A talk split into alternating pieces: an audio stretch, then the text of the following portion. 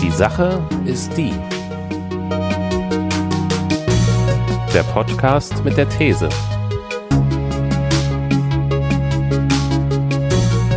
Mit Daniel und Christian.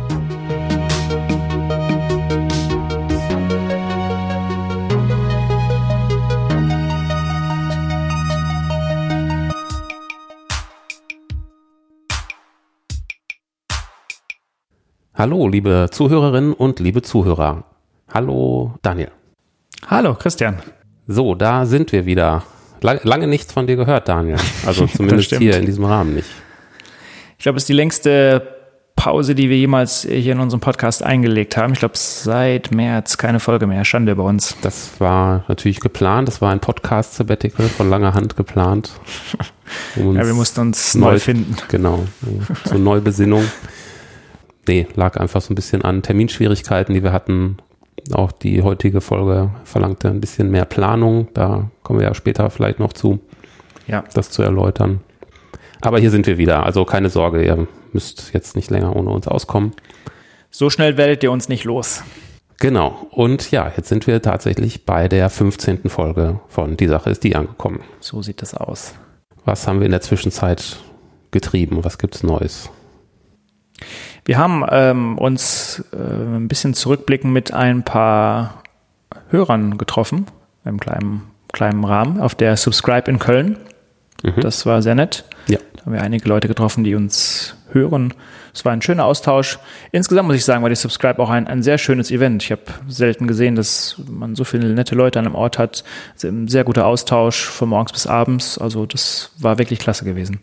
Also wer sich nicht mehr erinnern kann und nicht da war, das war eine Konferenz für Podcast-Schaffende in Köln. Genau. Und da haben wir teilgenommen und ja, also die ganze Podcast-Szene in Deutschland, die ist echt ziemlich cool, ziemlich coole Leute, muss ich sagen.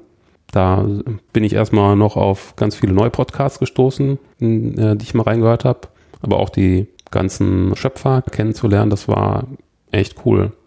Es ist so schön, so im, im Vergleich so zu anderen Ländern, das wurde auch in einigen Vorträgen dort herausgestellt, es ist noch ähm, ziemlich, wie soll ich sagen, ziemlich unkommerziell in Deutschland, ne? die ganze Podcast-Szene. Ja, total.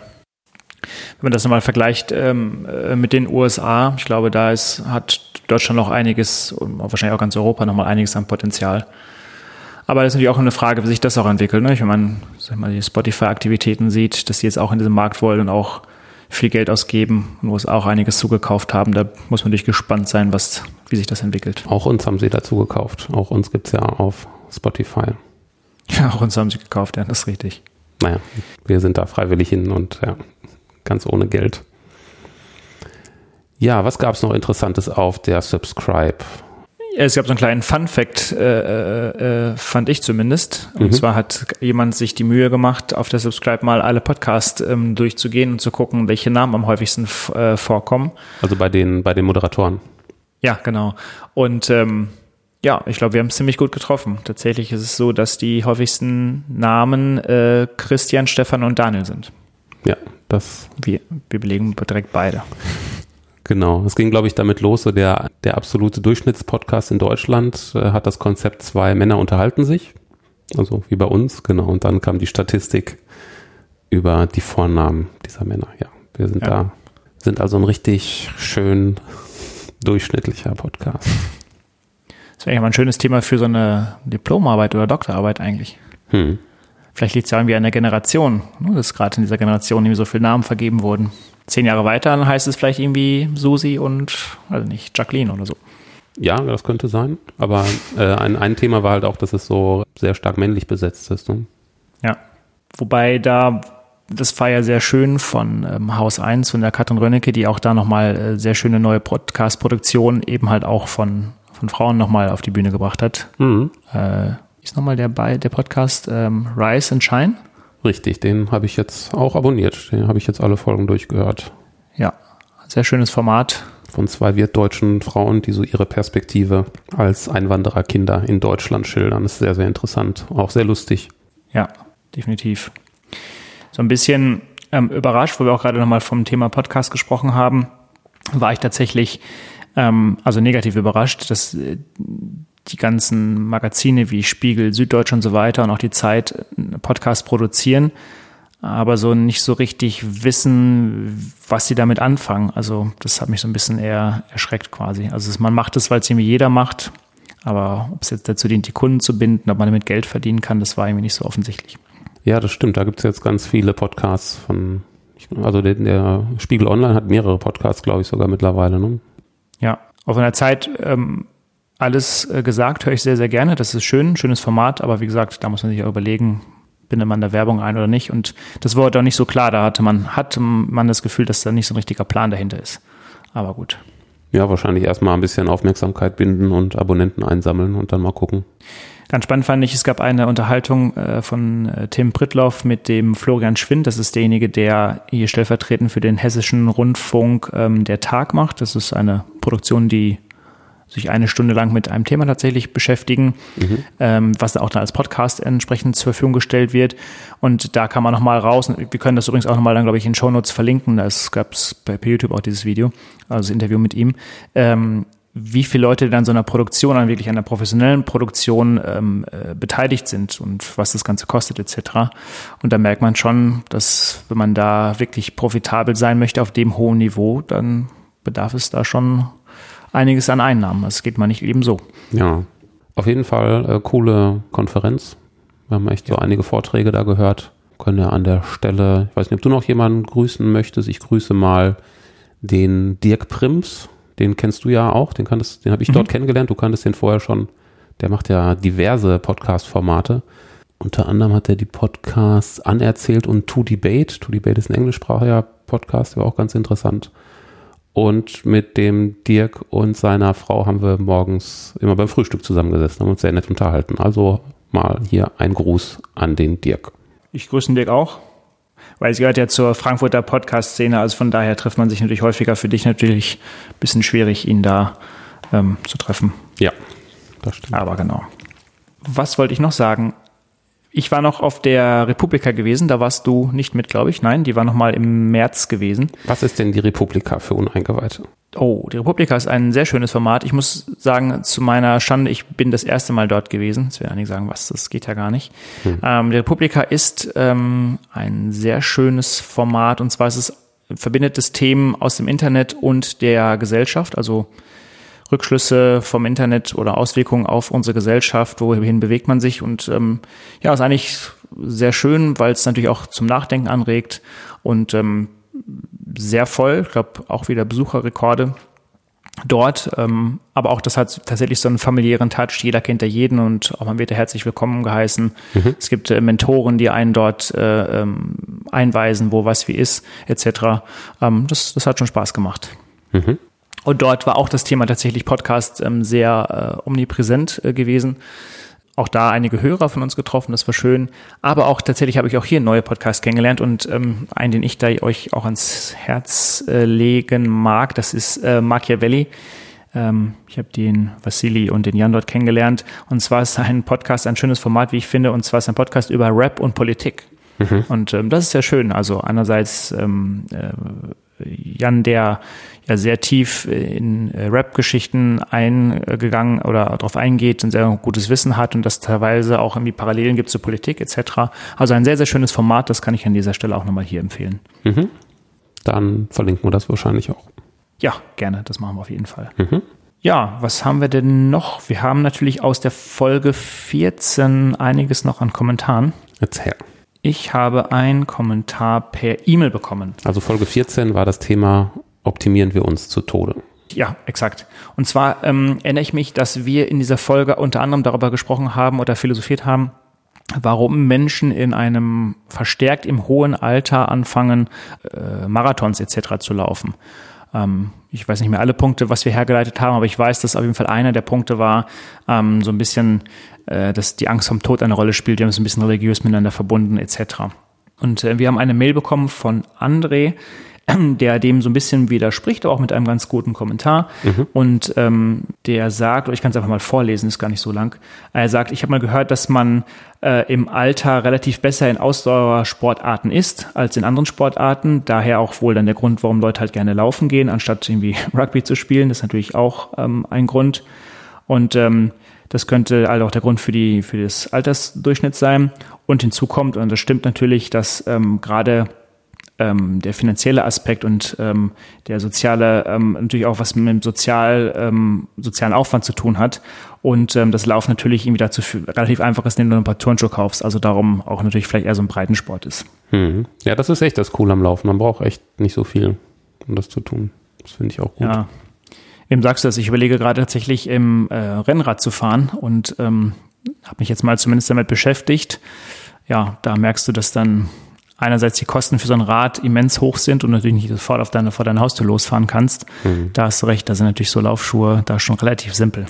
Ja, das stimmt. Bei meinem letzten Kunden, da hatte ich einige Kollegen dort in der Firma, das waren solche Fahrradnerds, das ist unglaublich. Ich wusste gar nicht, wie sehr man sich in dieses Thema so rein nerden kann. Und die hatten da auch die feinsten und tollsten Sachen und habe ich einen gefragt, was er denn zu diesem Wahnsinnsfahrrad, das er mir da als Foto gezeigt hat, mhm. Mit Spezialfelgen und was weiß ich, kann das alles nicht mehr wiedergeben, was er denn da für ein dickes Fahrradschloss für hätte. Und er meinte, er hat gar kein Fahrradschloss, weil er da das Fahrrad nie unbeaufsichtigt lässt. Also fährt zu Hause los und kommt zu Hause wieder an. Ja. Also ich glaube, genau, das haben ja auch ganz viele gesagt. Also du musst es zu Hause einsperren, du fährst damit zur Arbeit oder wo auch immer oder ein Rennen oder ein Training, ähm, dann fährst du zurück nach Hause, schließt es da ein oder schließt es im Büro ein. Ich glaube, es wäre auch weg. Ich glaube, also diejenigen, die Ahnung haben, die werden natürlich so ein Fahrrad sofort mitnehmen. Hm. Ja. Aber zum Thema Laufen, ich habe äh, vor kurzem meinen ersten Lauf absolviert, so einen offiziellen Lauf hier, den ah. Schleusenlauf in der Nachbarstadt. Okay. Äh, ich war völlig untrainiert und es waren über 30 Grad, aber ich habe durchgehalten und ich bin jetzt wieder so ein bisschen gehypt, wieder mit dem Laufen anzufangen. Hab ja, mache zwar anderen Sport äh, so die ganze Zeit, also ich bin da gar nicht untätig, aber jetzt will ich auch wieder Laufen noch dazu packen. Ja. Und weil ich so gehypt bin, habe ich mir da jetzt auch neue Laufschuhe geholt, ich, die ich jetzt gerade, während wir das hier ähm, aufsprechen, anhabe. Du läufst sie schon warm oder wie? Du nimmst den Podcast diesmal im Laufen auf. Ja, ich habe sie heute erst bekommen und ich genau, habe sie dann direkt angezogen und seitdem trage ich sie und gucke, ob, guck, ob halt nichts drückt und so weiter. Ja. Ja, nee, also Laufen, das macht das tatsächlich Spaß. Also ich laufe immer morgens, es ist manchmal immer sehr schwer aus dem Bett zu kommen, aber wenn man es dann absolviert hat und die Glücksgefühle ist fantastisch. Jo. Also man startet gut in den Tag, definitiv. Und das ist übrigens auch tatsächlich, was André noch in seiner Mail weiterschreibt. Er sagt, ähm, äh, nicht zu vergessen, die Motivation für so ein ganz großes Ziel zu, zu haben, also wie so ein Marathon, das würde ihn auch irgendwie, treibt ihn an. Und er schreibt noch, dass er tatsächlich einen, auch einen Traum hat und dass er nämlich in seiner Heimatstadt als Amateur vor hunderttausenden anfeuernden Zuschauern äh, sagen wir so einen Marathon absolviert und dort halt ins Ziel kommt. Und das ist für ihn so die Motivation, ähm, laufen zu gehen. Ja, super. Genau. Also vielen Dank nochmal an André für das für den Kommentar. Ja, da sind wir ja sportlich gut dabei. Und naja, die ganzen Anzeigen auf unseren Fitness-Trackern, die füllen sich ja auch nicht von alleine. das stimmt. Äh, wir haben noch einen Kommentar auf unserer Website im Forum bekommen. Da schreibt Herr T. Oh, es ist vielleicht Mr. T vom A-Team, oder? Ja, das wahrscheinlich sogar. Ah. Äh, optimieren ja, sehr gerne. Höre mir auch Podcasts dafür an. Hatte auch ein Mi-Band in Benutzung. Ich nehme mal an, das ist ein Fitness-Tracker, ich kenne das jetzt mhm. nicht. Aber es fehlt jegliche Motivation dafür. Bin nicht empfänglich für diesen inneren oder auch äußeren Druck. Irgendwie alles egal. Wie motiviere ich mich? Gar nicht. Aufräumen, putzen, nichts. Manchmal nicht einmal essen. Hm. Sport macht keinen Spaß, egal welcher. Konstruktiver Beitrag eventuell. Ich habe mich insofern optimiert, als dass ich es als sinnvoll ansehe, Podcasts auf zweimal, also zweifacher Geschwindigkeit und Pausenreduktion zu hören, sowie mittlerweile auch Serien auf 1,5-facher Geschwindigkeit schaue, um mehr zu schaffen. Eieiei. Okay, wow. Hm, das hört sich ein bisschen stressig an, wenn ich ehrlich bin. Also Podcast auf doppelter Geschwindigkeit oder überhaupt erhöhte Geschwindigkeit kann ich nachvollziehen. Das mache ich auch, je nachdem, welcher Podcast das irgendwie gerade ist und wie ihr wer da redet. Ähm, aber Serien auf anderthalb, hm, nee. Also ich meine, ich glaube, gerade das Filmerlebnis lebt ja auch irgendwie davon, dass, dass es vielleicht mal eine Pause gibt, dass es einen Kameraschwenk gibt oder was auch immer. Hm. Ja, das glaube ich auch. Es gibt so Sachen, da, da kommt es nicht nur darauf an, das irgendwie gehört zu haben. Also wenn ich mir Tutorial-Videos oder ähnliches zum Beispiel auf YouTube oder so angucke, das mache ich auch immer mit höherer Geschwindigkeit. Kommt aber immer darauf an, wie schnell jetzt der Sprecher ohnehin schon ist, wie schnell ich das dann mache. Mhm. Aber wenn es jetzt um so insgesamt so ein Unterhaltungserlebnis geht, dann höre ich eigentlich auf normaler Geschwindigkeit. Also du hast den Rezo in doppelter Geschwindigkeit gehört. Ich, ich glaube, ich habe das auf jeden Fall mit erhöhter Geschwindigkeit geschaut, ja. Okay. Das war dann aber schon ziemlich dicht, der redet ja auch sehr schnell. Ja, genau. Ähm, Mr. T sagte noch, er, er kann sich nicht motivieren für Sport, ähm, macht ihm keinen Spaß. Ja, das, manche Dinge machen tatsächlich keinen Spaß. Wenn man das nicht mag, dann lässt man es halt. Also das kann ja jeder irgendwie jedem selbst überlassen. Ich hatte am Anfang, also so vor, wann war das, als ich mit dem Laufen angefangen habe, ist auch schon irgendwie ewig her, vor Jahren, vor 15 Jahren oder so. Da habe ich am Anfang auch keinen Spaß dran gehabt, ehrlich gesagt. Ich weiß auch gar nicht mehr so genau, warum ich mich dann dazu gequält habe, aber es war am Anfang schon echt Quälerei, muss ich echt sagen.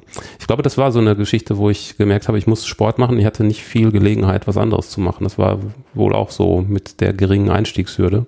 Und die ersten Wochen war, hat es auch keinen Spaß gemacht, gebe ich zu, ja. Und irgendwann war es dann aber, als ob ein Schalter umgelegt wäre.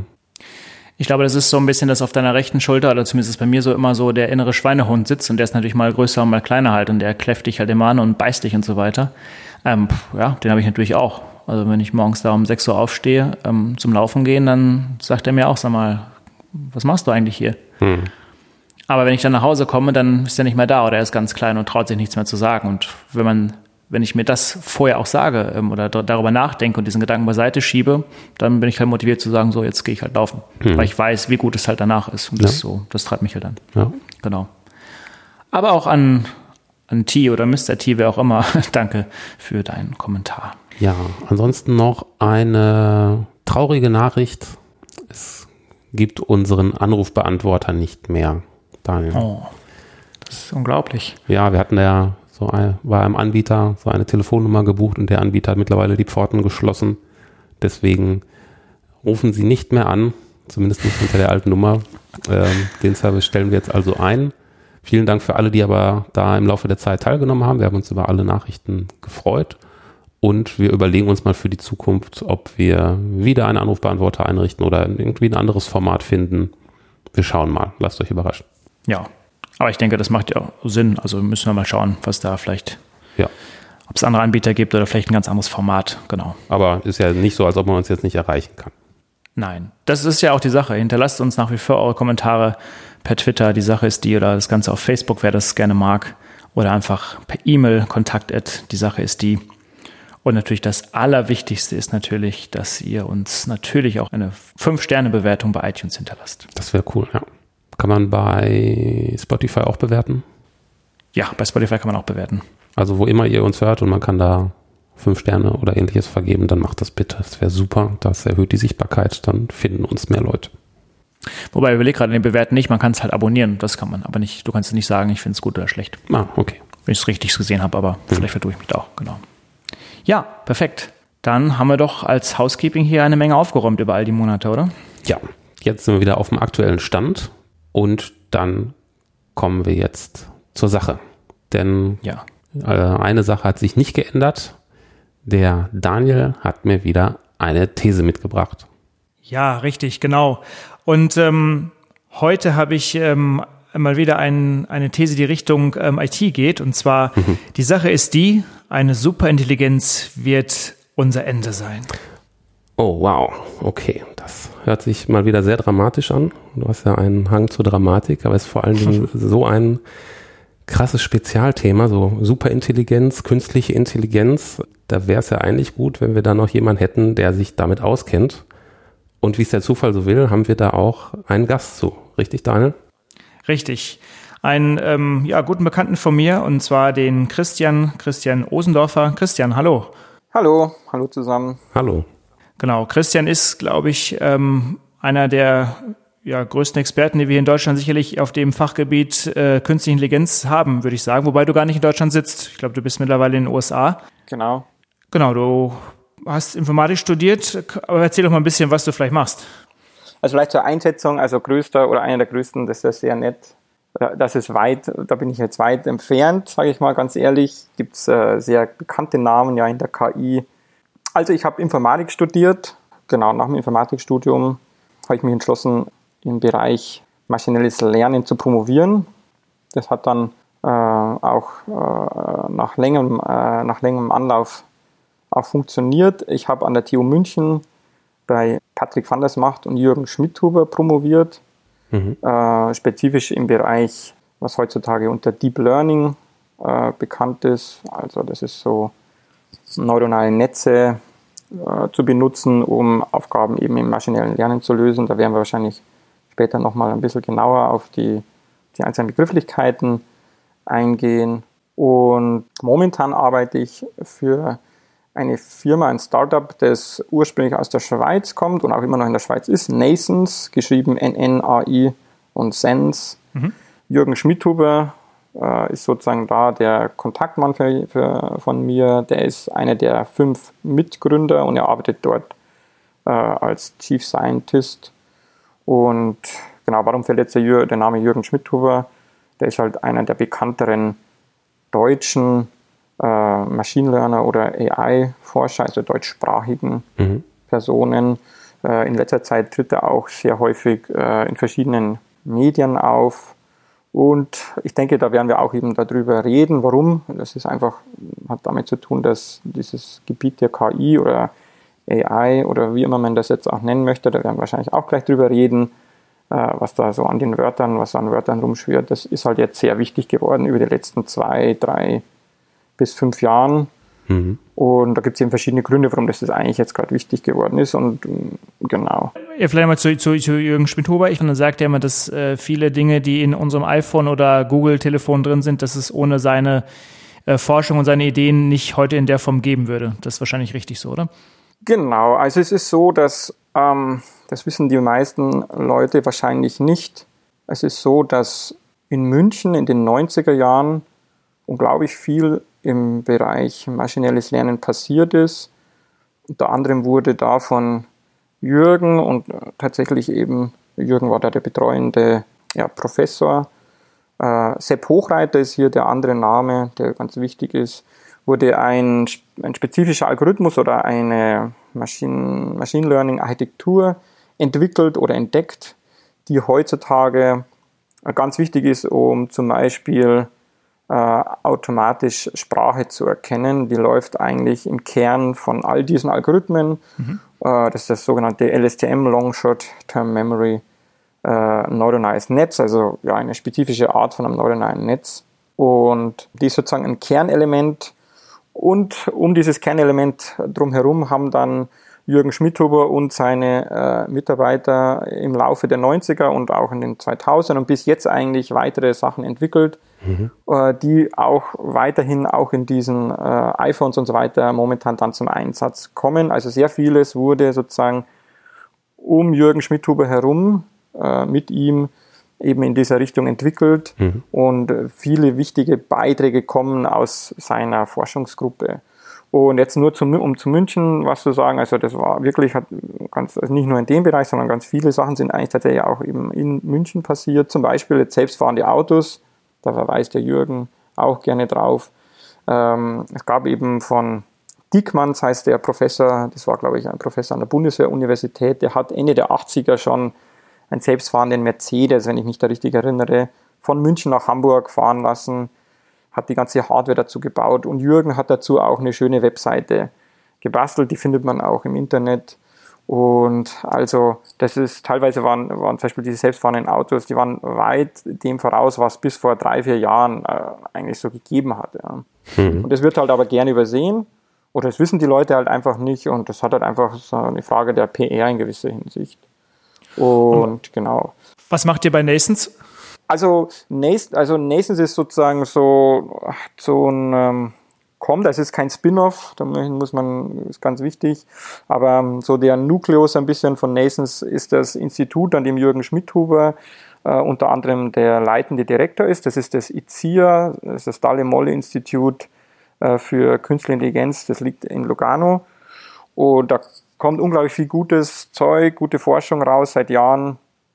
Und es war dann so, dass man aber, wenn man in dem Bereich arbeitet, das ist mir zum Beispiel auch während der Dissertation aufgefallen, dass man merkt, also wenn wir jetzt wirklich wollen, dass KI oder AI oder Machine Learning irgendwas bewirkt, dann muss man eigentlich an die echten Daten ran. Also Daten sind ja ganz wichtig in dieser äh, momentanen äh, Phase der AI. Und damit dass man zeigen kann, okay, man kann damit wirklich sinnvolles, sinnvolle Sachen machen, braucht man halt Daten aus sinnvollen Problemstellungen. Zum Beispiel eben, wir sind fokussiert auf äh, ähm, Machine Learning in, Indust in komplexen industriellen Prozessen. Ja, dann braucht man aber eben jemand, der einem Daten und Systeme und so weiter aus komplexen industriellen Prozessen gibt. Also was bedeutet so ein komplexer industrieller Prozess? Über einen, den, über den ich jetzt reden kann, der nicht autonomes Fahren ist. Das ist zum Beispiel, wir arbeiten mit der Firma Schott, dem größten Glas, mhm. Spezialglashersteller der Welt zusammen. Da gibt es auch ein Announcement, findet man von 2018 im November, glaube ich, auf deren Webseite und da geht es also um so einen Glasherstellungsprozess. Ja. Und wie kann man, wie kann man denn den noch, der ist eh schon maximal optimiert aus einer gewissen Ingenieurssicht, und kann man denn dann noch was rausholen mit äh, so einer intelligenten Software, mit sowas, mit AI oder Machine Learning, also was immer da jetzt dann, mhm. wie man das jetzt genau definiert. Ja, also das, und da muss man auch sagen, da gibt es unglaublich viel Potenzial und spezifisch in Deutschland, und das ist, kommt jetzt vielleicht den Ringschluss ein bisschen kurz zu Jürgen, der geht, macht sehr viel Werbung auch in Deutschland und sagt, ja, also wir, Deutschland, Mitteleuropa hat diesen starken Ingenieurshintergrund, hat also sozusagen die Prozesse, die Industrie und das müsste man verbinden mit der momentanen Phase der AI und da muss man jetzt anfangen, äh, weil damit kann man wirklich sozusagen die nächsten Schritte machen, jetzt aus verschiedenen Aspekten, aber natürlich äh, wirtschaftlich kann das unglaublich viel bringen, aber auch vielleicht, dass wir gesellschaftlich da unglaublich viel machen können. Jetzt also vielleicht hier mal, weil wir werden ja später darüber noch reden, es ist ganz klar, dass man das AI oder KI oder wie man das nennt, das ist jetzt kein, kein, keine Lösung für alles. Ja. Es ist eher so, dass man dass man, dass man ja, eigentlich da mehr Vielleicht kommen ja. wir noch mal, vielleicht kommen wir einfach okay. noch erstmal noch mal zur, zur, These zurück, bevor wir so ganz ah, ja. tief schon einsteigen. Ach so, ja, genau. Ähm, ja, also erstmal Daniel, da hast du ja auf jeden Fall schon mal sehr, sehr, sehr kompetente äh, Schützenhilfe geholt für deine These. Das merke ich schon sehr gut.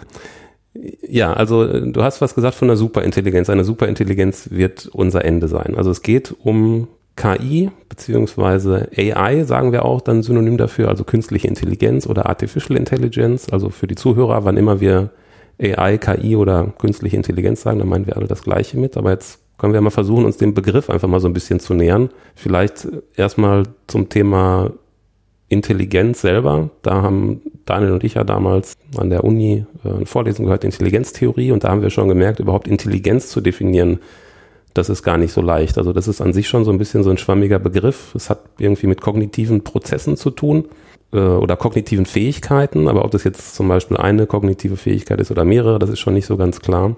Aber ähm, auf jeden Fall etwas, das man ja eher Lebewesen zuschreibt. Und künstliche Intelligenz heißt es dann jetzt, dass man diese kognitiven Fähigkeiten mit Computern implementieren würde. Ist das so eine gute Definition von KI, Christian? Ja, genau. Also ich glaube, dass, dass äh, das ist eben so ein Bereich gerade, der äh, schwierig zu fassen ist. Ähm, deswegen habe ich jetzt öfters schon das Wort maschinelles Lernen oder Machine Learning benutzt. Mhm. Werde ich gleich ein bisschen beschreiben, was man damit meint. Ja. Aber genau, also AI oder was ist denn Intelligenz, würde ich meinen, wie du es jetzt schon gesagt hast, das, äh, unter Intelligenz verstehen die meisten Leute sowas wie, das entspricht den kognitiven Fähigkeiten äh, eines Menschen, ähm, sozusagen Schlüsse zu ziehen und zu handeln und Ziele zu erreichen. Mhm. Also damit.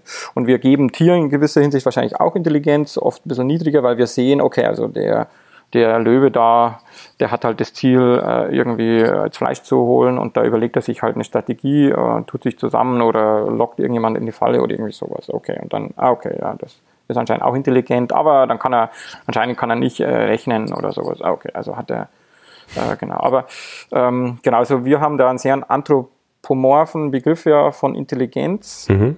Und das ist vielleicht schon ein Problem eben, weil wenn man dann Künstliche Intelligenz hört, dann denkt man oft, und da kommt dann vielleicht diese Sache mit, wir werden ausgelöscht von Robotern, dann hat man sofort sowas wie, ja, also so typisch, ja, so ein menschliches Szenario. Und dabei ist aber Intelligenz ähm, erheblich breiter zu fassen und aus einer mathematischen Sicht oder ja, ist es zwar auch noch schwierig zu fassen, aber da gibt es eben Ansätze, das besser zu fassen. Ja. Äh, und da geht es aus einer mathematischen Sicht geht es eigentlich um zwei Aspekte, meiner Meinung nach. Äh, die sind weiterhin etwas schwammig und äh, es geht jetzt wahrscheinlich jetzt auch nicht gar nicht in dem Gespräch darum, das mathematisch super korrekt zu machen. Aber nee, nee, auf keinen Fall. So, das ist allgemein verständlich. Genau, also Intelligenz scheint äh, zum Beispiel zwei Sachen zu brauchen. Das eine ist irgendwie Information, und zwar Informationen speichern zu können Und das zweite ist, Information verarbeiten zu können. Und Verarbeiten äh, der Information, das wird eigentlich äh, abstrakt, würde ich das, oder mathematisch würde ich das bezeichnen als einen Berechnungsvorgang. Also wir brauchen zwei Sachen. Wir brauchen Information, die wir irgendwie, also Information an sich, das Verständnis von dem, wir müssen es speichern können und wir brauchen eine Möglichkeit, äh, diese Information verarbeiten zu können. Und das würde ich als Berechnung bezeichnen. Also wir haben zwei, zwei Teile, Berechnung ja. und Information. Und dann sieht man schon, okay, das hat, äh, das ist für die meisten Menschen eine sehr äh, unmenschliche Art und Weise, sich selbst zu beschreiben. Äh, und dann würde man, da gibt es bestimmt eine große Anzahl von Menschen, die sagen, oh, das ist aber so das Kalte.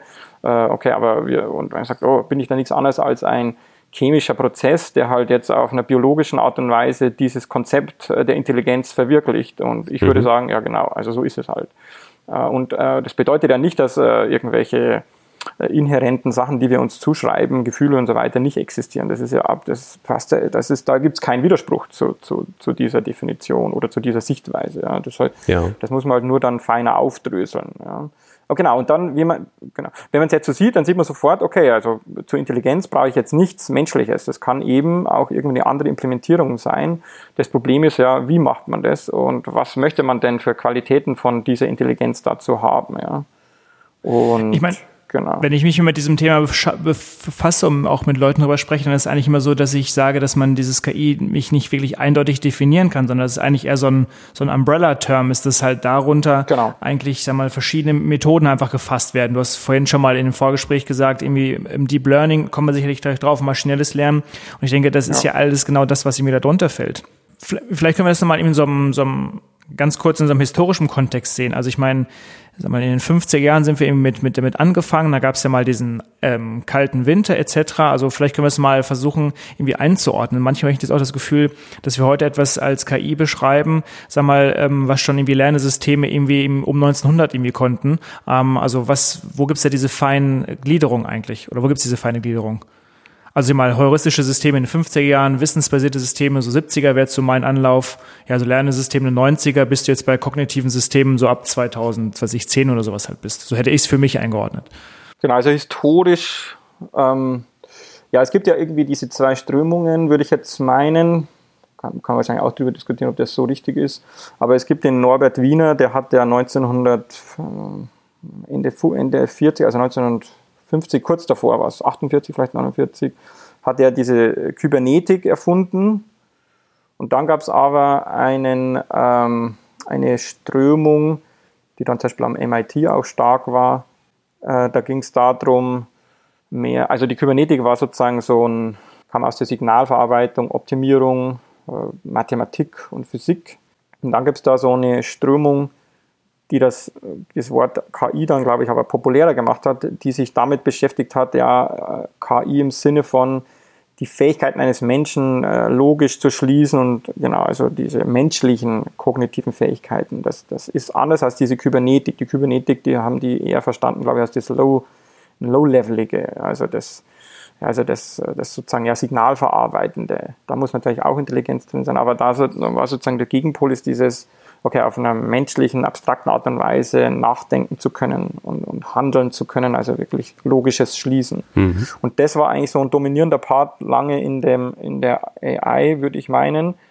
Es ist aber, genau, und dann gab es natürlich immer wieder mal Phasen, also zum Beispiel neuronale Netze, die wurden so 1960, die Grundprinzipien, der Jürgen Schmidthoff hat auch ganz viel zusammengetragen, um das sozusagen äh, richtig, um die Historie gerade der neuronalen Netze oder des Deep Learnings ähm, aufzuzeigen. Und da sieht man dann, das ist so in den 60er Jahren ähm, oder 1960, glaube ich, tatsächlich 61 rum, gab es da die ersten prinzipiellen Arbeiten in diese Richtung von Techniken, die man jetzt immer noch verwendet.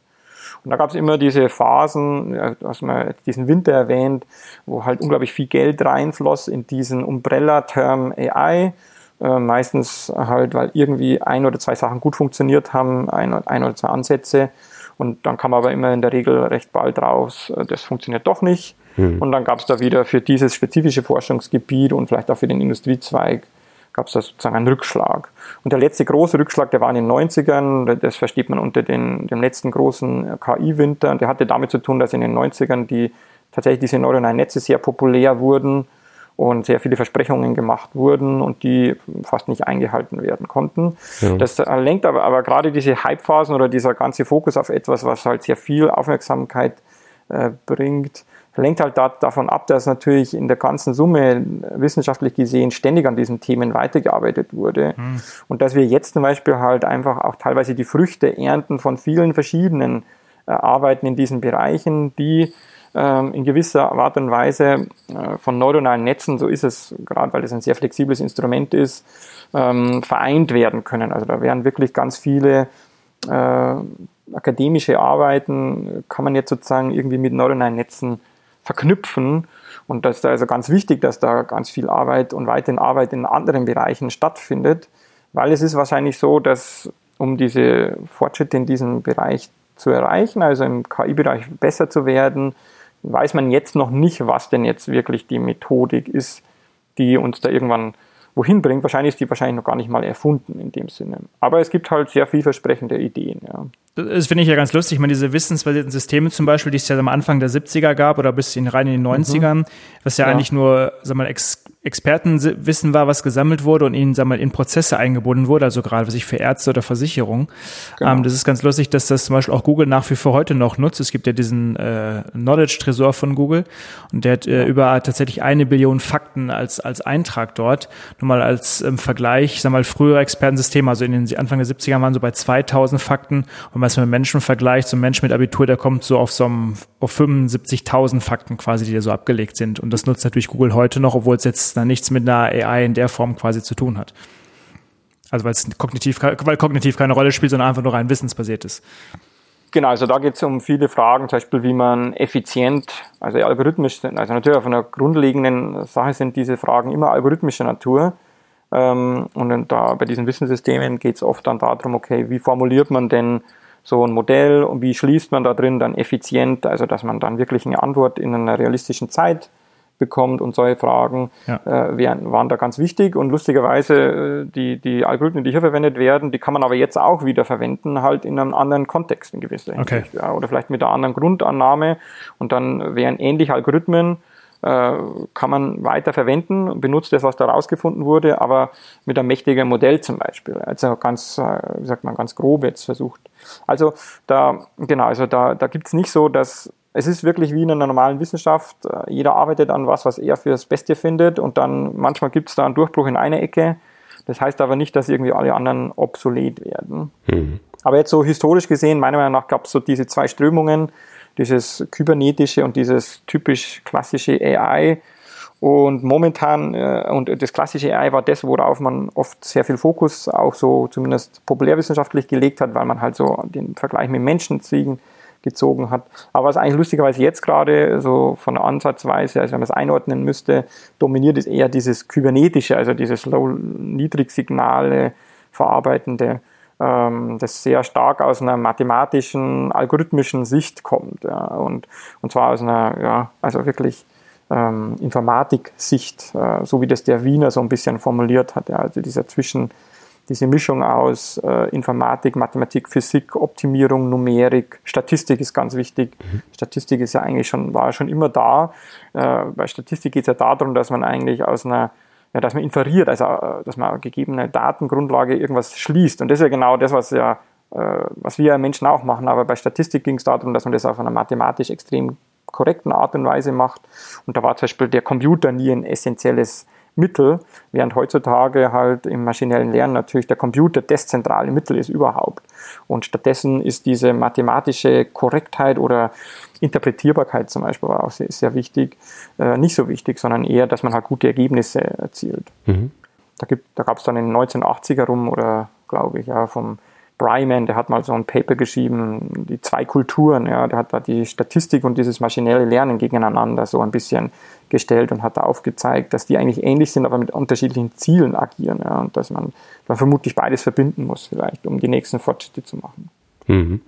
Wenn wir jetzt nochmal diese, äh, auf diesen menschlichen Begriff eingehen, das ist ja wahrscheinlich was, was für so den den Nicht-Eingeweihten noch so relativ äh, griffig ist. Und da fällt mir nämlich auch eine Definition ein, die wir mal zu KI an der Uni gehört haben, nämlich äh, KI würde bedeuten, ähm, Computern Dinge beizubringen, in denen wir Menschen im Moment noch besser sind. Mhm. Da ähm, fällt mir zum Beispiel dieser Fall von AlphaGo ein. Das, das Go-Spiel an sich, das galt ja lange Zeit als sehr, sehr schwierig für Computer umzusetzen. Ich kann mich noch erinnern, ich habe zur Studienzeit einen Artikel gelesen in, ich glaube, in der CT damals, wie man damals eine Go-KI implementiert hat für dieses Brettspiel Go. Und das war halt sehr simpel. Also um, um, zu bewerten, ob jetzt ein Zug, den ich da auf dem Spielbrett mache, ob das ein guter Zug ist, hat man den Zug gemacht und dann das ganze Spiel mit Zufallszügen zu Ende gespielt und geguckt, ob man gewonnen hat. Und das hat man halt ein paar tausend Mal gemacht und wenn man da häufiger gewonnen hat, dann war das wahrscheinlich ein ganz guter Zug. Aber das ist so eine grobe Methode, da hatte man den Eindruck, okay, das haben Menschen irgendwie intuitiv verstanden und da sind Computer noch nicht so gut drin. Was hat sich denn da jetzt in der Zwischenzeit getan, dass wir jetzt sowas wie AlphaGo haben, also eine Go-KI, die jeden menschlichen Spieler dominiert? Genau, also vielleicht zu AlphaGo kommen wir kommen vielleicht gleich äh, jetzt als spezifische Instanz für so ein Beispiel, mhm. für das, was man unter KI momentan versteht. Ähm, aber was hat sich jetzt getan? Also in der Regel werden gibt es eigentlich zwei Hauptgründe meiner Meinung nach und das werden auch viele wahrscheinlich unterschreiben. Also wir haben erheblich re äh, stärkere Rechner als noch eben zum Beispiel in den 90ern, wo es eben so, das, so, eine, so eine Phase eben des Hypes gab über neuronale Netze zum Beispiel und danach eben diesen Winter. Und wir haben erheblich mehr Daten. Also seit 15 Jahren oder so werden ja massiv oder vielleicht seit 20 Jahren da hat man, glaube ich, da angefangen, Daten zu sammeln und so. Und wir haben wirklich eine riesige Anzahl an Daten. Mhm. Da werden wir auch drauf kommen, was man eigentlich, was man damit eigentlich meint, riesige Anzahl an Daten. Und, und zwar auch von hoher Qualität. Also jetzt nicht einfach nur Daten, sondern auch qualitativ gute Daten. Denn wir werden sehen, das braucht man eben für das, was heutzutage unter dem Stichwort maschinelles Lernen läuft. Und vielleicht da nochmal ich mag den Begriff des maschinellen Lernens lieber, weil diese Fortschritte, die wir jetzt gerade sehen, für AlphaGo, für die, ich kann ins Handy reinsprechen und das versteht mich, irgendwie ein, ein Computer kann äh, Bilder verstehen oder sowas. Das kommt ähm, aus dem Bereich des maschinellen Lernens und wenn man das jetzt irgendwie greifen möchte, würde man sagen, ja, Muster erkennen. Ja, ja. Die Frage der Mustererkennung. Ja, und daraus kann man aber möglicherweise zumindest eine eine, eine schwache AI oder sowas basteln. Werden wir auch vielleicht gleich dazu sprechen. Aber genau, es gibt zwei Sachen. Also die Computer sind unglaublich mächtig geworden und wir haben unglaublich viele Daten. Und wenn wir nachher ein bisschen drüber reden, was denn eigentlich maschinelles Lernen ist, was gibt's, was versteht man denn jetzt da so ein bisschen, wenn man ein bisschen ein Level tiefer geht, dann werden wir sehen, diese zwei Sachen braucht man eben für das Machine Learning momentan. Ja. Und das sind übrigens auch die äh, Schwachpunkte, ja, woran man in Zukunft arbeiten muss, weil genau diese zwei Punkte zeigen uns, dass, dass wir da vielleicht äh, irgendwie, zumindest können wir es einfach nicht weiter so skalieren. Ja. Berechnung bedeutet, äh, mächtige Rechner bedeutet äh, mächtig viel Energie und wie jeder weiß, mächtig viel Energie äh, ist äh, nicht möglich eigentlich äh, in einer endlichen Welt, in einer mhm. ressourcenbegrenzten Welt. Ja. Ähm, genau. Und genau, also AlphaGo ist ein gutes Beispiel, vielleicht sogar ein sehr extremes Beispiel, um vielleicht äh, nochmal eine, eine Retrospektive auf diese menschliche Vorstellung von AI zu machen. Ja. Weil wir sehen da jetzt einen Computer und der schlägt den äh, Lee Sidol, glaube ich. Und jetzt habe ich den Namen von dem, der noch besser, den er gerade letztes Mal geschlagen hat, dieser Chinese, den habe ich jetzt vergessen, ah, schade. Ähm, der schlägt den da und, und, und, die, und man weiß irgendwie, in Asien gibt es also ja Spieler, äh, die verdienen Millionen und das ist anscheinend, da muss man hochintelligent sein oder hochspezialisiert und, und äh, ich, ich selber muss gebe zu, ich kann Go nicht, also ich weiß nur weiße Steine, schwarze Steine und irgendwie muss man äh, am Ende mehr Steine dem anderen weggenommen haben und, und, und sowas, ja. Und ich würde es gerne können, aber ich, ich habe, äh, das ist mein Level momentan, äh, immer wieder versuche ich es, aber schaffe irgendwie nicht reinzukommen. Ja. ja. Äh, und ähnlich wie Schach, also Schach war sozusagen das Spiel des äh, 1900 oder 2000 rum. Da wurde, hat doch, gab es diesen mh, mm, Deep Blue, glaube ich, von IBM, mhm. der den Kasparov damals, glaube ich, geschlagen hat. Und es war ja auch so, oh, oh Und damals haben schon die Leute gesagt, ja, das ist nicht KI, weil bei Schach kann man einen Suchbaum bauen. Mhm. Und wenn man da einen effizient, also extrem gut gut programmierten Computer, sage ich jetzt mal, hat, dann kann der diesen Suchbaum, also Suchbaum heißt, der muss eben durchsuchen, was ist denn das Beste und der ist halt sehr tief und da kann man halt unglaublich viele Möglichkeiten ausrechnen und das Problem liegt einfach darin, äh, dass ein, in einer kurzen Zeit kann man nicht alle Möglichkeiten durchrechnen. Ja. ja. Und der Mensch macht das wohl irgendwie anders da. Und da sehen wir gleich bei AlphaGo oder AlphaZero, da, da haben sie mal das überlegt, wie zu machen. Aber bei damals, bei dem Big Blue äh, oder Deep Blue, der, der wusste, da gab es einfach genügend Heuristiken, um diesen Suchbaum so einzuschränken, dass man den trotzdem schnell durchsuchen konnte. Also äh, den Suchbaum einzuschränken heißt einfach, dass man an einer Position ist und sagt, da brauche ich nicht suchen, weil da, da gibt es hm. keine sinnvollen Bewegungen. Also, also äh, zum Beispiel, wenn ich irgendwie meine, meine Dame doof verloren habe, dann war das kein guter Zug. Dann bräuchte ich da gar nicht weiter gucken. Genau, genau. Und, und eigentlich, wenn ich überlege, soll ich da hinziehen, da kann man mit sehr einfachen Heuristiken, das bedeutet einfach Abschätzungen, kann man sagen, nee, da brauchst du nicht hinziehen, kann ich dir jetzt schon sagen, egal was für Möglichkeiten dahinter gibt, zieh da nicht hin, das ist doof. Ja. Und da, und da gibt es einfach sehr einfache Heuristiken. Und die, wenn man gut programmiert, genau, das war also, ist es tatsächlich mehr eine algorithmische, wirklich pur algorithmische Auf, äh, Aufgabe. Und jetzt bei Genau. Und wir sind trotzdem beeindruckt. Warum sind wir beeindruckt? Ja, weil, weil Schach für uns schwierig ist, für uns Menschen. Ja. ja. Oh, das hat diese Regeln, das hat diese ganzen Einschränkungen und das, wir sagen irgendwie, wir denken, das ist viel schwieriger, als einen Ball zu, zu fangen. Ja, weil wir halt einen Ball, das können wir halt. Das ist unser Ding. Ja. Also wir, wir, wohnen in einer dreidimensionalen Welt, da war Ballfangen oder die Sachen, die man für Ballfangen braucht, die waren sehr, sehr lange extrem wichtig, weil mhm. sonst wären wir nicht hier, also so evolutorisch gesehen. Und ähnlich ist AlphaGo. AlphaGo ist sozusagen nochmal schwieriger als Schach. Ich, ich, da gibt es so Zahlen, die findet man im Internet, wie viel schwieriger, also unendlich viel schwieriger in gewisser Hinsicht. Nee, das stimmt nicht, aber viel, viel, viel schwieriger. Und da haben diese Methoden, die bei Schach funktioniert haben, haben halt einfach nicht funktioniert. Ist auf jeden Fall schon mal ein Riesenfeld. Ne? Also ein Go-Feld ist, genau. glaube ich, hat, glaube ich, äh, oder ein Go-Brett hat 19 mal 19 Felder. Also. Genau, genau. Es ist größeres, genau. Und, und damit hat man mehr Möglichkeiten. Also dann kann man da ausrechnen. Da wird immer gesagt, es gibt mehr Möglichkeiten. Irgendwie. Das sind dann oft so handwavy Begründungen und äh, an denen kann ich mich jetzt nicht anschließen, weil ich mich eben nicht im Detail auskenne, aber ich weiß, dass sie eigentlich nicht dementsprechend, was wirklich äh, tatsächlich die Schwierigkeit ist. Aber groß gesagt ist sozusagen, man kann nicht die Strategie von Schach anwenden, dieses Durchrechnen. Es gibt keine, also gab im Endeffekt keine guten Heuristiken. Ja ähm, um solche sowas zu machen. Ja. Und es ist aber so, dass man, glaube ich, wenn ich da richtig informiert bin, wenn man 2012, 2013 rum mit Experten in dem Bereich gesprochen hat, dann gab es durchaus Schätzungen, die gesagt haben, im Laufe der nächsten zehn Jahre wird wahrscheinlich wird schon eine Methode geben, dass man dass auch Go sehr knapp dabei ist, dass man eigentlich die besten Spieler schlagen kann. Ja. Es war jetzt nur so, dass die Entwicklung halt erheblich schneller geworden ist, als man, als diese Experten, die keiner so richtig kan kennt, also die jetzt nicht ja, was zu sagen haben äh, auf einer Journalist, also internationalen Bühne, in dem Sinne, dass jeder weiß. Ähm, es war nur so, dass diese Entwicklung erheblich abgekürzt wurde durch dieses AlphaGo oder der Nachfolger von diesem System heißt AlphaZero. Findet man auch äh, einen Text, einen, einen akademischen Text dazu ja, was war sozusagen da der, jetzt kompaktifiziert, also da kamen neuronale Netze oder Deep Learning kam da zum Einsatz. Mhm.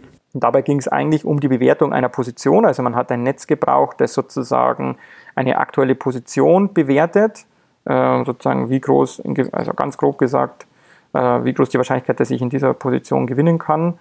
Und es bewertete auch einzelne Züge. Ja. Und das ist unglaublich wichtig, dass man eine gute Bewertungsfunktion von Zügen hat. Mhm. Und wenn man so eine Bewertungsfunktion hat, die Frage ist, wie man so eine Funktion schafft, die muss man trainieren, da kommen wir gleich dazu, was das wahrscheinlich bedeutet. Dann wurde eine andere Methode, die auch aus der AI-Ecke kommt, äh, also eine Baumsuche, eine effiziente Baumsuche, also muss man wieder diesen Baum der Möglichkeiten effizient absuchen. Und das war so ein Monte Carlo Tree Search, heißt dieser spezifische Algorithmus, den ich jetzt dann nicht genauer erkläre. Aber genau, die, das ist die andere Kombination, die wurde in diesem, die wurde eigentlich im Zusammenhang mit Go äh, sehr oft schon benutzt. Das war, das war eine, ist eine Technik, die von den Go-Spielern, von den automatisierten äh, Go-Spielern vor Alpha Go wurde die auch benutzt. Ja. Aber diese Kombi hier, die wurde, die war sehr erfolgreich. Und jetzt geht es darum, diese Bewertungsfunktion zu finden. Und was man jetzt bei AlphaGo übersieht, als Mensch denkt man, okay, ist so schwierig, krass, äh, das schaffe ich ja nie. Aber es ist ein Zweispieler-System und es hat keine äußeren Einflüsse. Also ich schaue auf das Brett und ich weiß alles ja. über den Zustand dieser Welt. Also das ist eine extrem einfache Welt, wenn man es jetzt mal abstrahiert. Mhm. Das ist in keinster Weise trifft das die Komplexität der echten Welt, die wir gewohnt sind, ja. sondern die Regeln sind extrem klar. Es gibt nicht viele Regeln und es ist ganz klar, wann einer gewinnt, wann einer verliert.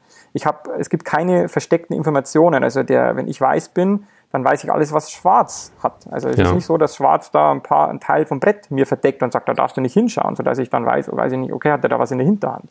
Das ist alles vorhanden und das ist in Wirklichkeit, in unserer Wirklichkeit ja nie der Fall. Also in Abgrenzung zum Beispiel zu, zu Poker, wo ich nicht weiß, äh, was der andere in der Hand hat und so.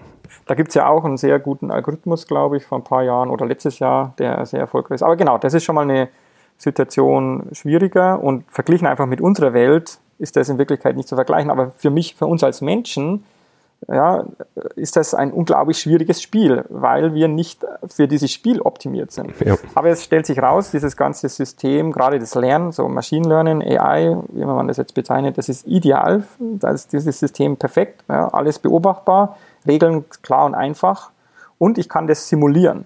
Das heißt, also simulieren auf dem Computer, das heißt, also ich weiß ganz, also ich kann eben diese Regeln implementieren und dann kann der Computer, und das war ganz wichtig, gegen sich selber spielen. Mhm. Und weil, weil er mit sich, mit sich selber spielt, kann er natürlich, wie, das ist vielleicht sogar sehr menschlich, ja, dass ich im Kopf was durchspiele, ich simuliere es. Ja. Der simuliert es einfach durch und der simuliert es halt Millionen, Milliardenfach.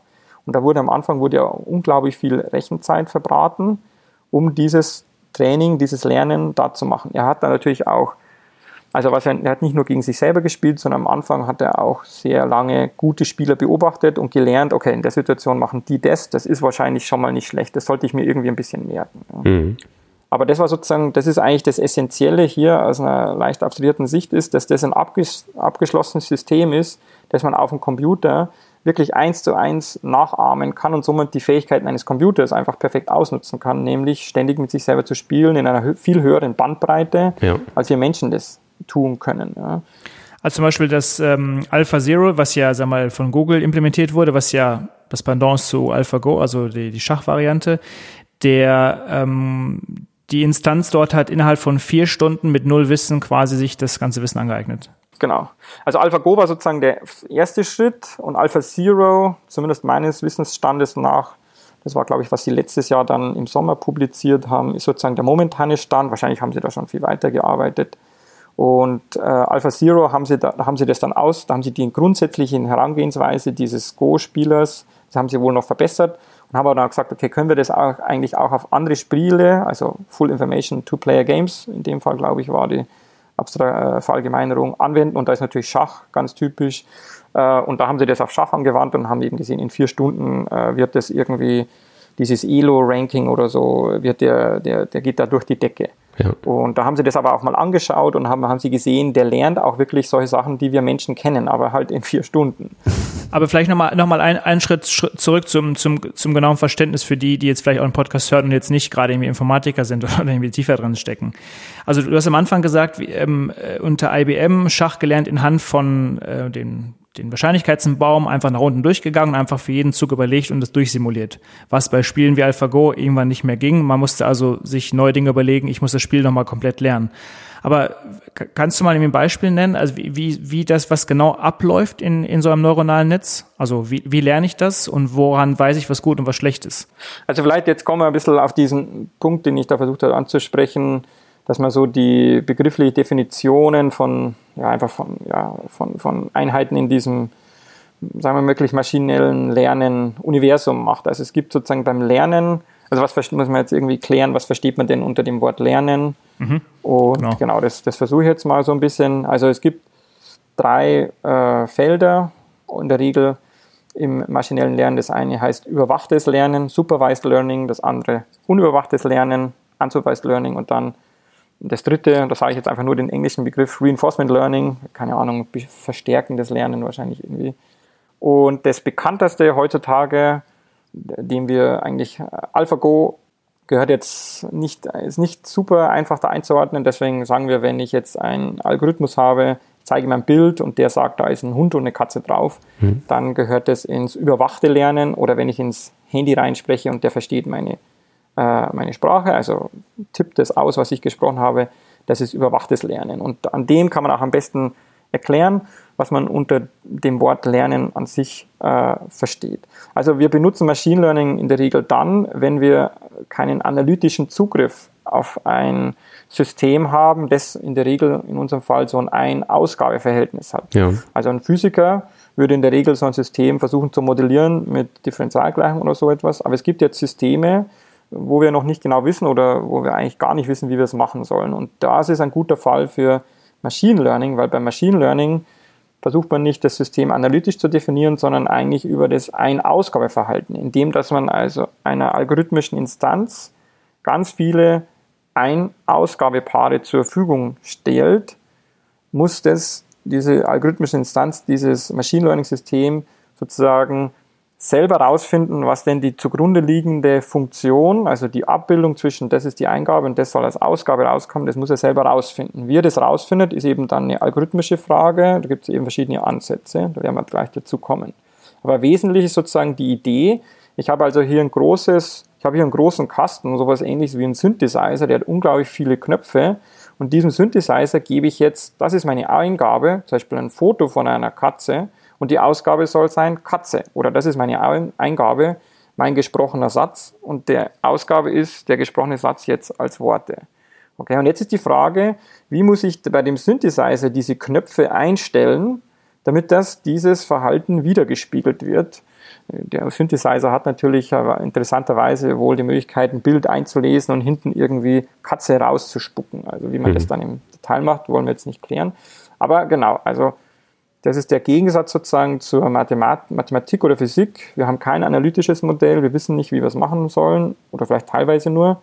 Und es gibt da eine riesig schwarze Box, von der wir wissen, die muss irgendwie da sein, weil wir Menschen zum Beispiel können es auch. Wir wissen aber auch nicht, wie wir es machen. Ja? Also irgendwann kann ich halt sagen, hey, das ist ein Stuhl, wenn ich einen Stuhl sehe, oder hey, das ist eine Katze. Aber ich weiß nicht, wie es geht. Es scheint so, dass ich so, dass es so funktioniert, dass ich aufwachse, dass mir immer wieder gesagt wird, das ist eine Katze und das ist genau hier das überwachte Lernen. Also mir wird gesagt, wenn du das hier siehst, das ist Katze. Mhm. Genau. Also da möchten wir also kognitive Fähigkeiten nachbauen, die wir selber haben, aber zu denen wir gar nicht so einen richtigen Zugang haben. Genau. Muss nicht nur auf kognitive, natürlich ist das sozusagen das, das Einfachste, dass wir sagen, okay, ich möchte die Fähigkeit des Menschen nachbilden, sozusagen Bilder zu verstehen oder Töne zu verstehen oder Sprache zu verstehen. Das möchte ich nachbilden. Es kann aber auch einfach sein, sowas wie, äh, hier habe ich irgendwie eine Beobachtung in der, in der Natur und das kommt dann raus, also Vorhersagen zu machen. Ich habe keine Ahnung, wie ich das machen soll. Ja, das ist ja mhm. natürlich eine, eine der Kernaufgaben in der Physik, aber vielleicht gibt es halt manche Sachen, die kann man einfach nicht zugreifen. Da kann man einfach, also die Idee ist, wenn ich so ein Ein-Ausgabeverhalten modellieren möchte und ich habe keine Ahnung, ja. wie ich es machen soll oder man hat keinen Zugriff, mhm. dann ist eben Machine Learning eine gute Möglichkeit.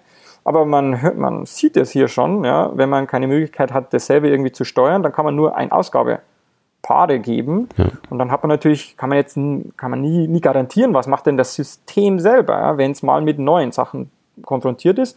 Und neue Sachen, das ist tatsächlich das Ziel natürlich. Also es ist nicht das Ziel, dass ich hier tausende von Bildern sammle und die schön, das ist Katze, das ist ein Hund sage und dann gebe ich das dem System und dann muss er das irgendwie verstehen, und dann kann er das, genau die, sondern er möchte, ich möchte natürlich, dass es mit neuen, noch nie gesehenen Bildern das machen kann. Mhm. Also wie in der Schule, wenn der Lehrer mir äh, zehn Matheaufgaben gibt und sagt, er, die musst du jetzt können, dann bedeutet können nicht, dass ich das auswendig hinschreibe, sondern bedeutet können, nach den zehn Matheaufgaben kann ich alle anderen Matheaufgaben, die der Qualität von diesen zehn Matheaufgaben entsprechen, auch lösen, weil ich sozusagen das zugrunde liegende Prinzip verstanden habe. Ich habe gelernt. Das mhm. bedeutet ja lernen, ja, verallgemeinern.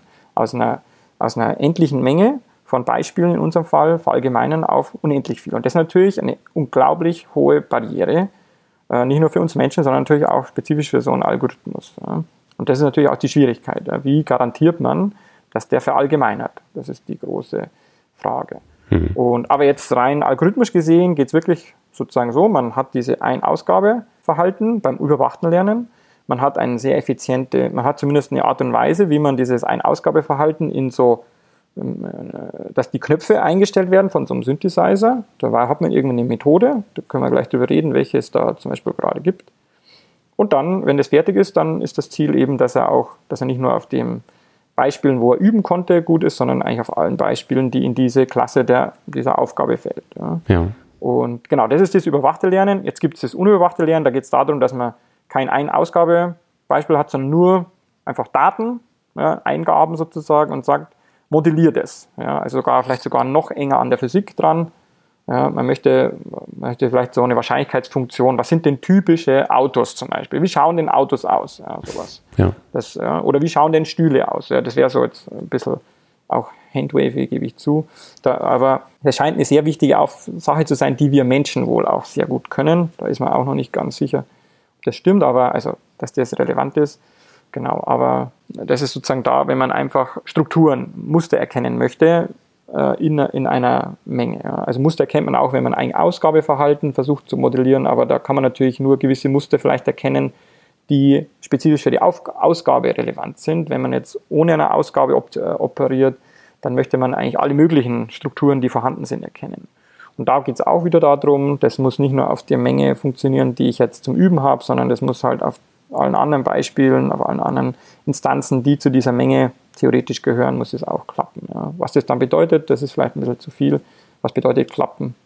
Funktionieren. Genau, und das letzte ist dann Reinforcement Learning. Das ist das, was wir am, eng, am engsten mit typisch AI verbinden. Das bedeutet nämlich Handeln. Ja, also, es gibt eine Situation und ich muss eine Entscheidung fällen. Mhm. Ähm, drück den Knopf, äh, schlag den Ball, schieß, schieß den Fußball dahin.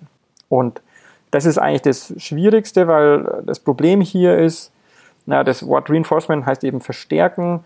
Und da ist es so, dass wir in der Regel nicht mal wissen, das ist die Eingabe und die richtige Ausgabe ist das. Ja. Sondern wir wissen eigentlich nur, diese Sequenz von Aktionen, die war dann mal, die war nicht schlecht. Ja, die war fünf wert. Ja, da gibt es eigentlich irgendwann nur immer wieder so, ein, so, eine Belohnung. Deswegen verstärken das Lernen. Das kommt, da kommt aus der Verhaltenspsychologie, Pavlovscher Hund und sowas, wo man dann sagt, das hast du jetzt gut gemacht. Brav, brav. Mhm. Und da ist also, da ist sozusagen das Lernsignal, also das, was man benutzen kann, um rauszufinden, äh, mache ich es richtig oder mache ich es falsch, ist sehr, sehr dünn. Ja. Beim anderen, wenn ich, jetzt beim überwachten Lernen ist so, wenn ich ein Bild bekomme, da ist eine Katze drauf und da ich sage Hund, dann sagt er erstens Hund falsch, zweitens Katze wäre richtig. Alles andere ist auch falsch. Ganz starkes Signal. Hier ich irgendwie 20, 30 Aktionen und dann sagt einer, ja, okay, ja.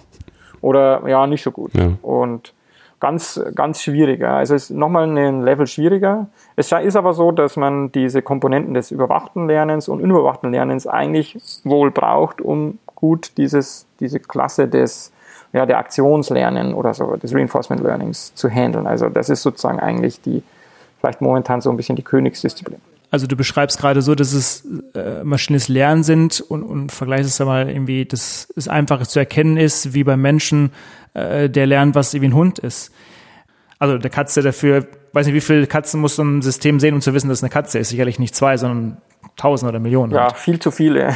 viel zu ja. viele. Also genau was wir jetzt ja beschreiben, ist sozusagen das empirische Herangehen, die Welt zu verstehen, ja, also rückschließen, aus dem, was ich beobachte, rückzuschließen. Es ist, äh, ich glaube, es ist unbestreitbar, dass, dass wir als Menschen natürlich äh, Strukturen in, unserer, in unserem Gehirn evolutorisch sozusagen entwickelt haben, die uns erlauben, sehr, sehr schnell sowas, also solche Lernprozesse zu durchlaufen. Und ganz, ganz wichtig ist, dass wir tatsächlich ja ein lernendes System sind, das weiß, wie es sich selbst verbessern kann, wie es sich selbst, also wie es selbst sogar sein Lernen verbessern kann. Ja. Wir haben dieses Neugierde, das ist anscheinend ganz wichtig. Jürgen Schmidhuber ist ein ganz großer Pionier auf diesem Feld, ja. Also der, wie, was ist Neugierde? Wie fest man das mathematisch? Geht zurück, glaube ich, mindestens bis auch in die 70er Jahre.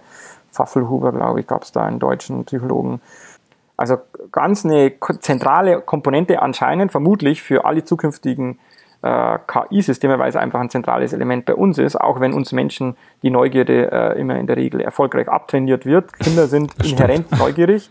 Und ich glaube, es gibt sogar, vor kurzem, glaube ich, gab es ein Paper oder so, die gesagt haben, Kinder mit drei bis vier Jahren, die sind optimale Forscher. Ja, die machen praktisch genau das Experiment, das gerade notwendig ist für diesen einen Kontext, um die meiste Information rauszubekommen. Also um sozusagen Information rauszubekommen, heißt ja im Endeffekt, ich habe hier mehrere Hypothesen vor mir liegen, wie was funktioniert.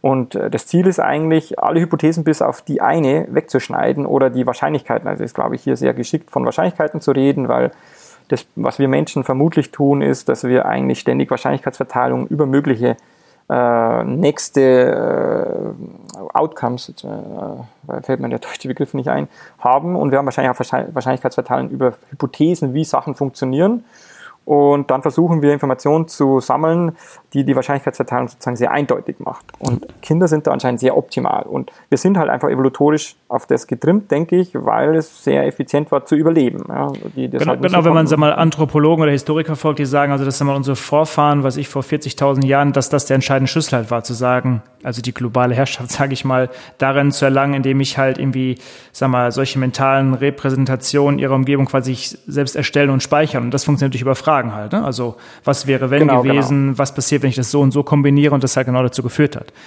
Falls ich, also möchte auch sagen, falls ich jetzt irgendwie rumkomme, also ich bin natürlich begeistert von AI oder Machine Learning und ich denke, dass es unglaublich viel Potenzial hat, aber also äh, deswegen ist diese These, die wir am Anfang da gestellt, gestellt haben, vielleicht, also bis es dahin, wir sind so weit entfernt, dass wir überhaupt grundlegende Sachen machen können, äh, die sozusagen der Intelligenz äh, unserem Level irgendwie entspricht in der Gesamtheit sehr, sehr weit entfernt. Dass wir hier eine Technik äh, zur Hand haben, die uns Menschen ausradiert, äh, das bestimmt, ja, ohne dass wir da irgendwie AI tatsächlich erreichen müssen. Das ist sowieso, die, glaube ich, steht außer Frage. Äh, man kann mit sehr vielen Techniken Menschen, also mit Technologien Menschen vernichten. Ja. Aber ja. genau, wir sind ja, sehr ich glaube, da kommen wir später nochmal zu, ne, was es so für genau, gesellschaftliche genau, Implikationen hat. Genau, genau, richtig. Genau. Also wir glaube ich sind eben sehr weit entfernt ähm, wie ich vorhin gesagt habe, die Methoden, die vielleicht irgendwann mal in der Zukunft, keine Ahnung zeitlich, wann das passieren könnte, sollte, wirklich Fortschritte bringen, die sind vielleicht noch nicht erfunden, die Person gibt es vielleicht noch nicht, noch nicht geboren oder es wird irgendeiner sein, den keiner auf dem Radar hat, vermutlich. Also man kann überhaupt noch keine Aussagen machen über was in der Zukunft passiert. Man weiß aber, es ist eine sehr mächtige Technologie, die kann zu was Gutem vielleicht verwendet werden vermutlich auch zu vielem Schlechten. Und, aber genau, sie hat diese sehr enge Definition. Ich glaube, die meisten Leute würden das als Narrow AI definieren. Also zum Beispiel äh, AlphaGo hört sich zwar, aber ist auch wahrscheinlich Narrow AI oder diese Systeme, die heutzutage schon besser als menschliche Ärzte Bilder analysieren, also medizinische Bilder analysieren können. Hm. Ähm, das ist halt eine, die sind bei weitem besser als Menschen, äh, also als Spezialisten auch. Ähm, aber das ist halt eine sehr enge Definition und da sind alle Techniken, die wir heutzutage so kennen, die laufen da zusammen, damit das eben so ein ziemlich cooles System gebaut werden kann. Aber die kann halt genau auch diese eine Sache nur.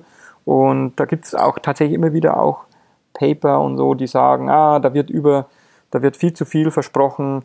Äh, ich habe hier einen Aspekt analysiert von diesem System. Da wird, da wurde das auch falsch gemacht in der Analyse und da müssen wir wirklich, da müssen Sie einige Behauptungen wieder zurücknehmen. Und da ist, noch, da ist gerade sehr viel drinnen und natürlich äh, Journalisten an der Oberfläche bubbeln dann natürlich immer irgendwelche ja, überschwänglichen und teilweise auch falschen Meldungen raus. Und das ist das, was wir dann irgendwie in den Nachrichten vielleicht mitbekommen, was, ja, halt, genau. was halt nicht ja. gut ist. Ja.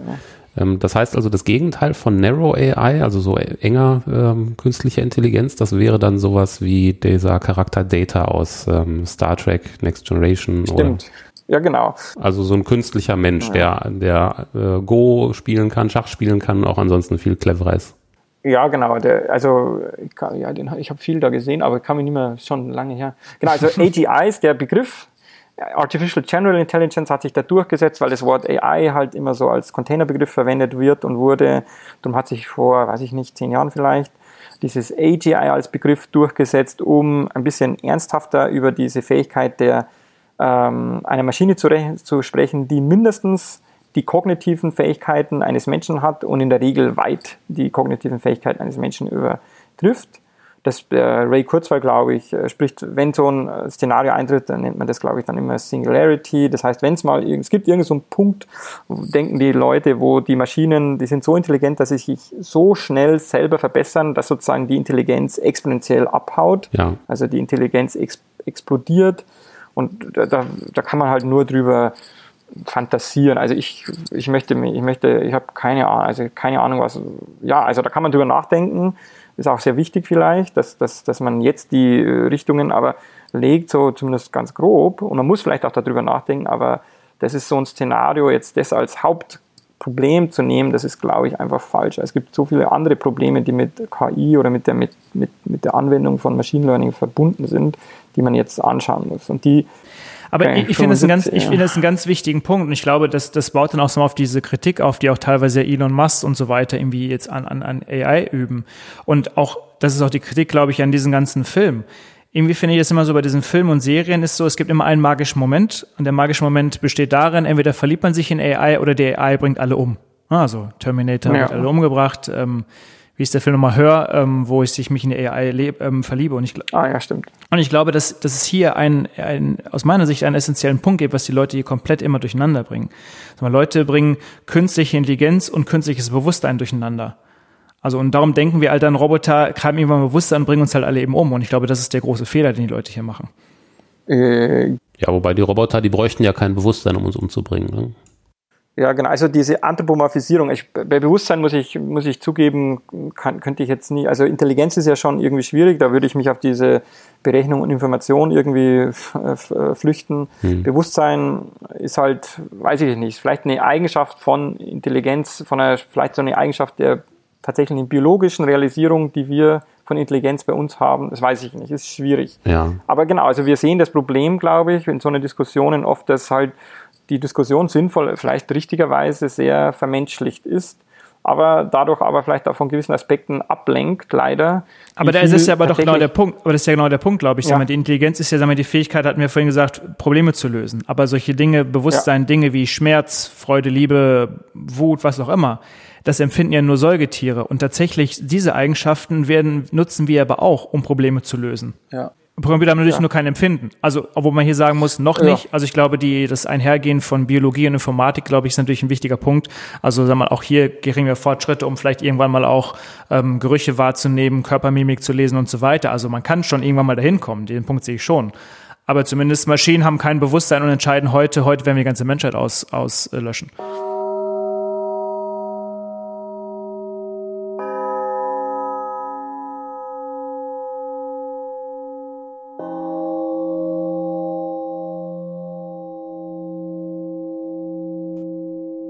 An dieser Stelle unterbrechen wir das Gespräch. Was folgt, ist eine durchaus kontroverse Diskussion darüber, was eigentlich Bewusstsein ist, ob eine künstliche Intelligenz Bewusstsein benötigt, um unser aller Ende zu sein und welche weiteren Auswirkungen und Risiken sich durch KI für unsere Gesellschaft ergeben können. Da sich unser Gast Christian Osendorfer so viel Zeit für uns genommen hat, haben wir uns entschieden, das Gespräch auf zwei Folgen aufzuteilen. Den zweiten Teil veröffentlichen wir in Kürze. In der Zwischenzeit seid wieder ihr gefragt, liebe Zuhörerinnen und Zuhörer. Was ist eure Meinung zu künstlicher Intelligenz? Wird sie wirklich unser Ende einläuten oder unser Leben drastisch vereinfachen und verbessern?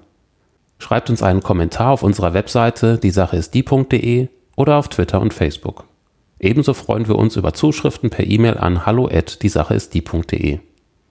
Wollt ihr uns unterstützen? Dann verfasst eine positive Rezension auf iTunes oder empfehlt unseren Podcast direkt an Freunde und Bekannte.